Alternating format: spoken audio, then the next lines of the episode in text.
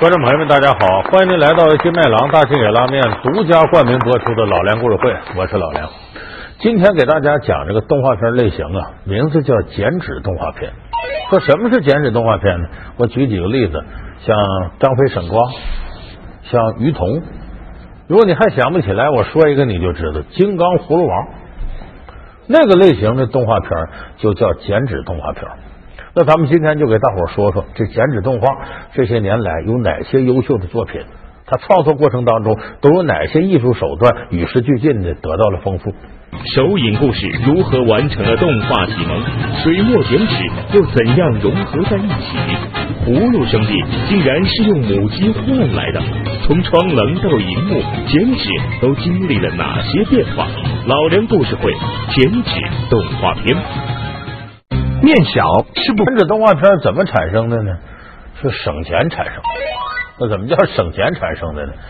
这个中国动画事业啊，鼻祖是四兄弟，就是大闹天宫的制作者万籁生、万古禅、万超臣，哎，还有万籁鸣，他们四兄弟。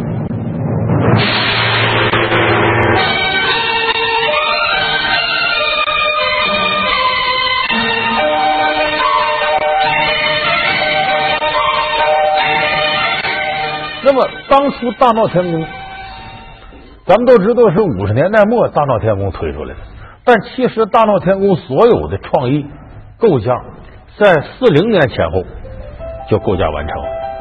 大万老跟他合作搞大闹天宫，因为大闹天宫的上集的摄影我是参加的。大闹天宫这部片子呢，因为他的厂里面是投了很大的力量，因为回来以前呢，他就一直有愿望就是要。重新再搞就是这个《西游记》，要搞大闹天宫，就一直我们就开始筹备这方面的工作。如意金箍棒，小小小。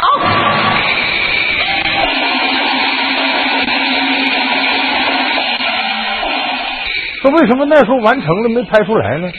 当时呢，上海滩呢有一个卖布的商人喜欢这玩意儿，就找到万氏兄弟说：“你们琢磨吧，我给你们投资。”于是这万氏四兄弟呢，开始写剧本啊，然后找画画的，所有这些基础工作都做好了。万事齐备，只欠东风。结果真就欠东风了。不曾想，一九四一年十二月，太平洋战争爆发了，物资禁运，使电影材料的价格飞涨了几倍。投资商觉得，与其冒险拍片，不如直接卖原材料来钱快，便毁约撤资不干了。万氏兄弟创作民族风格动画片的愿望也随之化成了泡影。结果万氏兄弟准备好了大闹天宫，拍不了，因为当时确实这个投资啊额度挺高，你画这些各个画，你得找画家，随随便便几个场景可能就啊上百个绘画作品，如果你都拍下来，那是十几万张、几十万张，确实这个投资挺大。后来呢，有那么一个投资商呢，说我听说你们这个嗯大闹天宫的事流产了，挺可怜你们的。我这儿有个本子，这是上海新华影业公司的本子，是准备要拍电影的。现在兵荒马乱的，这抗日的时候啊也拍不了，给你们玩动画吗？什么本子？铁扇公主，就《西游记》里那故事。就这么哥几个在这赞助商的赞助之下呢，拍出个动画《铁扇公主》。铁扇公主取材于古典小说《西游记》里孙悟空三借芭蕉扇的故事。创作者把牛魔王比作横行一时的日寇，情节虽然简单，可是寓意却非常深刻。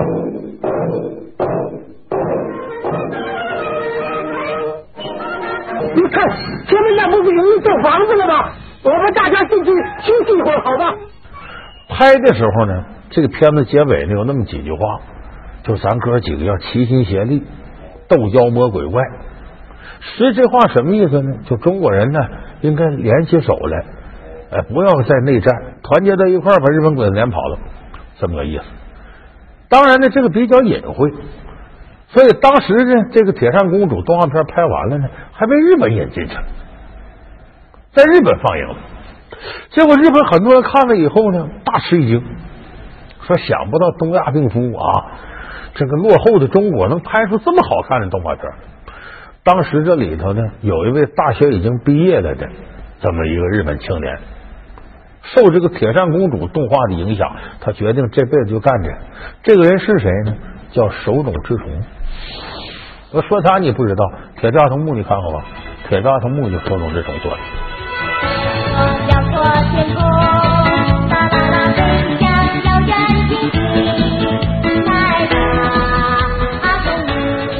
后来隔了多少年了？他七十多岁了，来到中国上海。那阵万籁鸣老人都九十了，他到万籁鸣的这个身边给万籁鸣鞠一躬。万老爷子，我受你影响，我才干上这个。这说这个，我心里都挺不是滋味。为什么呢？你想想，当初中国动画和日本动画差距多大？日本动画这些鼻祖的人物是看了我们的动画才决定干这行。时间现在过去了一个世纪了，你再看看中国动画跟日本动画差距得多大？所以在这点上啊，咱们这后人呢干的不如先人。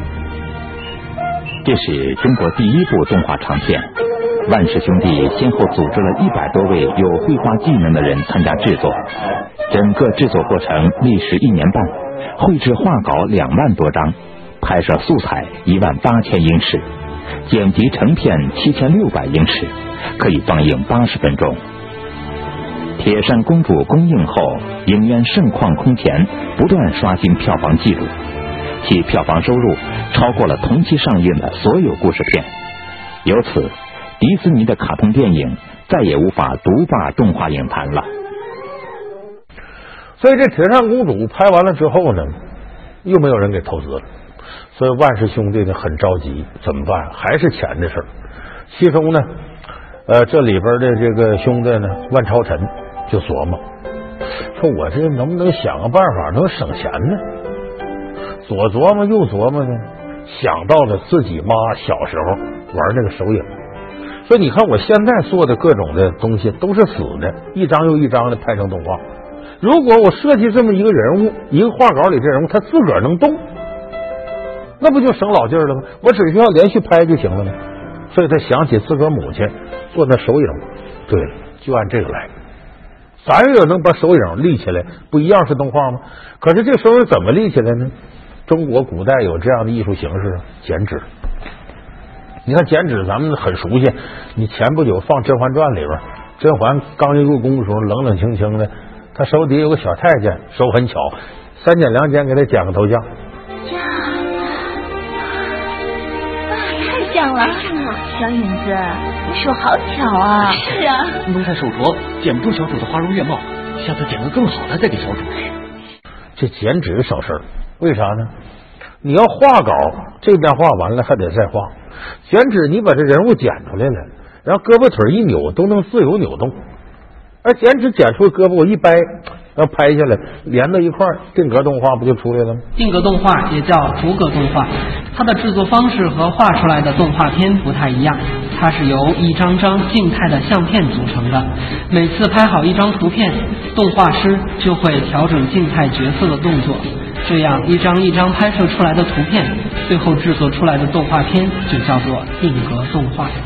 所以这给万氏兄弟创作呢提供了非常丰富的素材，但是这个东西有个弊端，它就跟中国古代那皮影戏似的，你不管怎么动，它这个人物是有规矩的，就再怎么动，它的变化相对来说比较少。所以说这个剪纸片和皮影戏一样，这个人物稍微显得呆一点，他要依靠呢这个片子其他方面的东西来烘托。你看那个时候比较早的剪纸片，我记得张飞省光。说张飞上任当县官，有花花公子在瓜田里调戏妇女。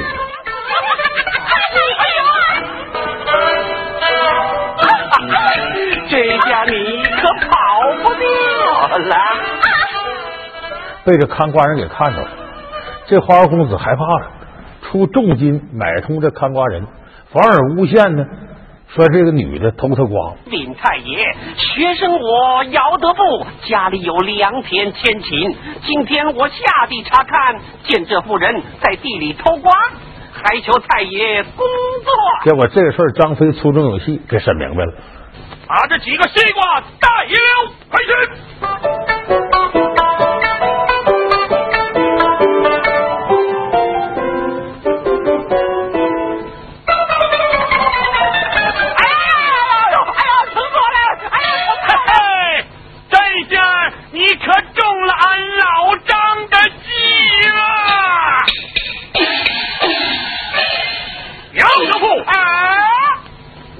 着双手尚且拿不了这三个西瓜，那妇人。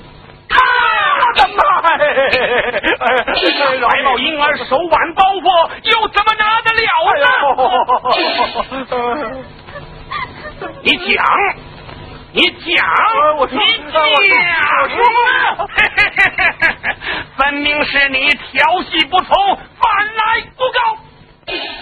所以这个片子我们在放的过程，你会看到呢，这个人物啊，无论是怎么样，主要是依靠配音呢之类的，本身它显得稍微呆一点。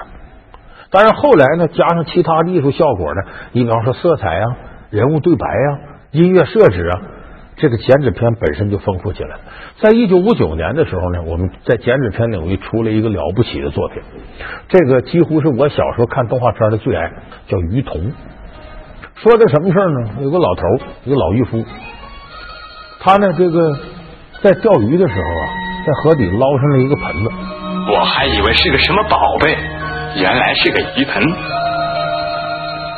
这盆子里头呢有个小鱼童，哎，就跟哪吒似的长的啊，拿着个鱼竿在钓鱼。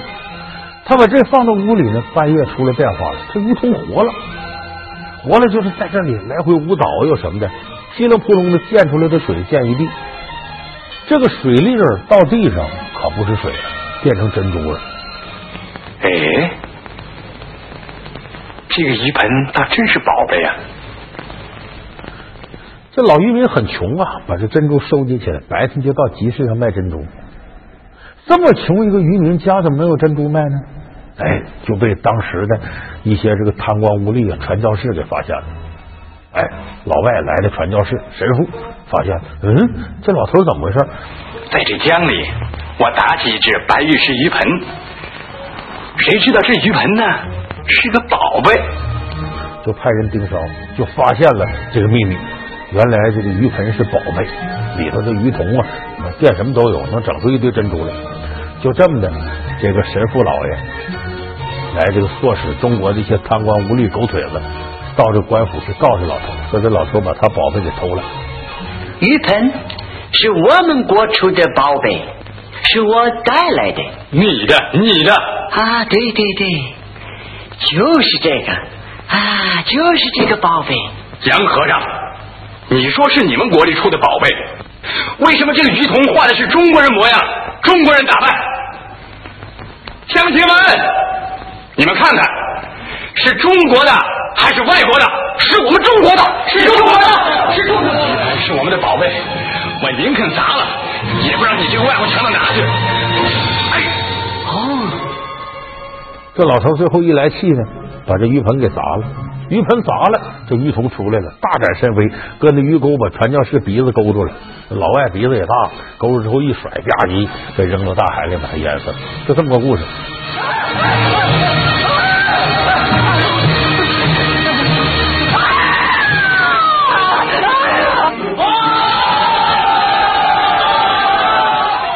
这里头那些对白特别有意思。我记得我很小的时候，就是听外国人说话，说外国人说中国话，最早就从这鱼桶里边。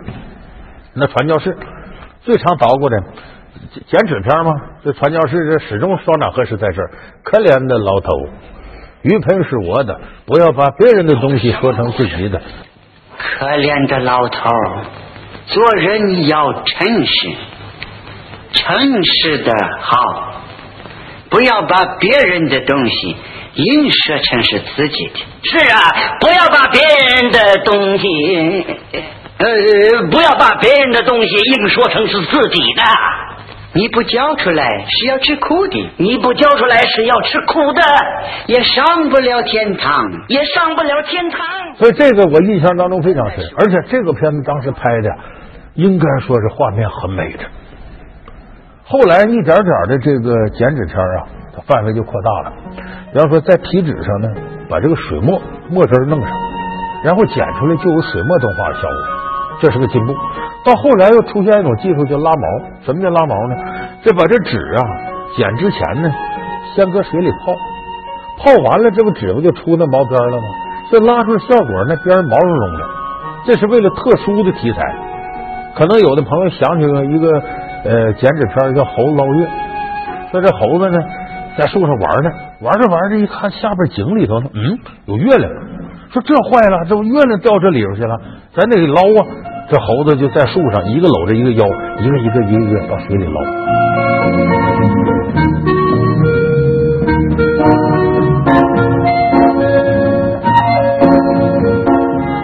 那哪捞得上来？突然间，最顶上那猴一扭头，哟，月亮不还在天上？捞什么捞？这还在天上呢？哎，这猴子才明白，说这么一个故事。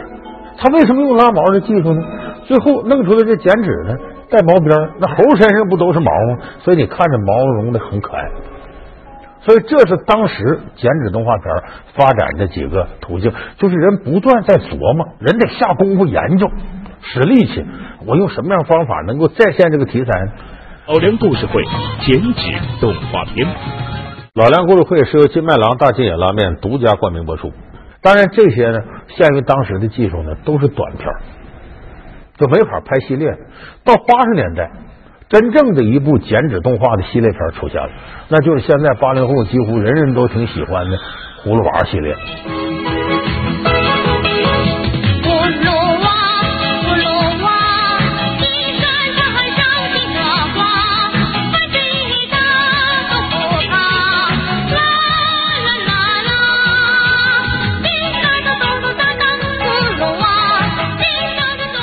最开始不叫葫芦娃，八四年传出本子，到八七年上映，名字叫《葫芦兄弟》。到九一年呢，是把葫芦兄弟呢合成一个，叫小葫芦金刚，就是我们说金刚葫芦娃。八七年、九一年，这是两个节点。它灵感来自哪儿呢？原来民间传说说，原来民间传说呢有两个版本，一个是有七个葫芦兄弟，就七兄弟合伙呢把玉皇大帝把天地给打败了。还有第二个版本呢，不是七个，是十个十兄弟。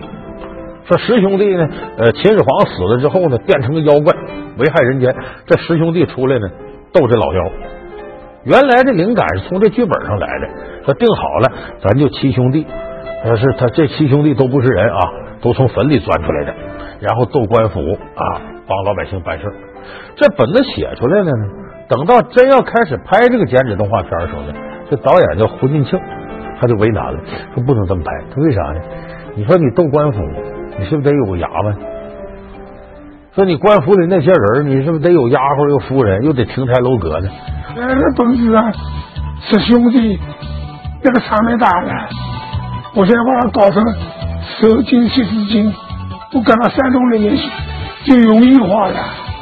最主要的，没有投入，这这不行，说得改，怎么改？咱改在深山老林里边，反正剪纸剪出几棵树来，几座山来就行了，这省事了。说再一个也不能啊，说从坟里钻出来，那不僵尸吗？怪吓人的。再拍这玩意给孩子看，说那从哪儿钻出来呢？想来想去，想到葫芦了。为什么想到葫芦了呢？这组里头啊，有个中医世家的子弟在这儿。这个中医呢，有个说法叫悬壶济世。说东汉时候啊，有一个管做生意的小官吏，经过一个中药铺的时候呢，就发现一件很奇怪的事儿。这中药铺里是个老头，这老头每天卖完药啊，他门口呢挂一个壶。这老头到那把壶盖打起来，也不怎么动，他掉壶里去了。这是怎么回事？老头告诉他说：“我呀不是个大夫，我本来是天上神仙，后来犯点错。玉皇大帝说：‘你下去干点好事吧，去卖药去救老百姓。’就这么着，我带着我这宝贝下来，这其实就等于我家的别墅。所以悬壶济世，悬壶济世说的是这事儿，就这么的定下来了。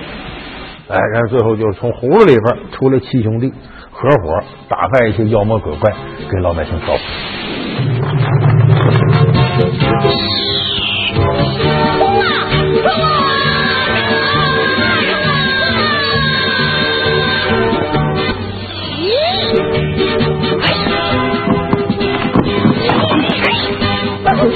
好，哎，哎，哈哈，你们跑过来！哎，所以这个葫芦兄弟的创意就这么产生了。八四年写本子，八七年拍出来，而到九一年呢，叫小葫芦金刚，七个葫芦娃变成一个金刚葫芦娃。这我们今天大家熟悉的金刚葫芦娃系列就这么产生的。最开始呢，这节目组里头真是秉承了剪纸动画片的传承，就是为省钱。它诞生就为省钱嘛。这七个头戴葫芦、身穿背心的葫芦娃，外形一致，只在颜色上不同。对此，导演胡金庆一直有他的苦衷。那么我这个葫芦娃只能搞一一根藤上七朵花，七个葫芦娃是一样的，这个颜色变一点，红色黄青蓝紫，那我省钱了。这组里穷到什么程度呢？我们今天听这音乐，葫芦娃，葫芦娃，一个人上七颗瓜，就这个音乐，你仔细听听原版你就知道，为这个音乐伴奏的就一架电子琴。这现在做音乐用这个乐器那个又合成，没有，你请的乐队花不起钱。所以当初葫芦娃主题歌伴奏就一部电子琴就完事儿了。当时把钱大头花到哪儿了？花到老母鸡上面。怎么叫花老母鸡上面呢？说咱这个葫芦娃这故事啊，得有一些好点子。剧组人、周围人都来过来，谁又给贡献一个好点子，奖励你两只老母鸡。因为当时拍这片子旁边是个农贸市场，天天都有卖老母鸡的。那会儿老母鸡一个就二十块钱，很便宜。你奖两只老母鸡四十块钱，他每一期里得拿出三四百块钱呢，呃，奖给大伙儿老母鸡。所以你们今天看到《葫芦娃》里边一些精彩情节，那都是在老母鸡的帮助之下才能出现的。所以当初这个葫芦娃就是在这种省钱的模式之下，形成了今天一个剪纸动画片的经典。如今，距离《葫芦兄弟》面世已经过去了二十七年。以现在的视角来看，当时的动画片受制于资金和技术等方面的因素，仍有许多不完美的地方。但网友们热情的举动，证明那些曾经的中国动画以及他们的作者们，不会因为时间的推移而被观众遗忘。所以今天呢，给大伙回顾了一下剪纸动画片的发展历程呢，你会发现离不开咱常说那俩字儿省钱。可是省钱归省钱，正是在那种情况下呢，人这个发挥主观能动性的能量就非常强大，就条件很有限，但是人的思维非常活跃，大家愿意往这样琢磨使劲。可是我感觉我们现在很多做动画片的人呢，一有了题材之后呢，总想模仿这个模仿那个，这边看着日本，那边看着美国，好像这个主观能动性啊，从自己思维方式里头琢磨出好点子这个能力，还不如我们的先人了。所以从这个剪纸动画片发展历程啊，咱不难琢磨出来，任何一个成型的艺术作品呢，往往都要依赖于自己的主观能动性、自己的原创，而不是盲目的去模仿、借鉴乃至抄袭人家的东西。所以，其实剪纸动画片呢，是有中国特色动画片的一部发展历史，也是中国人自力更生、自主创新的一类艺术形式。咱们希望这种艺术形式能够成为中国艺坛的主流。木偶戏怎样变成了动画片？阿凡提竟然是从大街上捡来的。神笔马良到底是童话还是神话？没有生命的玩偶们又是如何演出复杂剧情的？老梁故事会木偶动画片。好香啊！好，感谢您收看这期老梁故事会。老梁故事会是由金麦郎大金野拉面独家冠名播出。我们下期节目再见。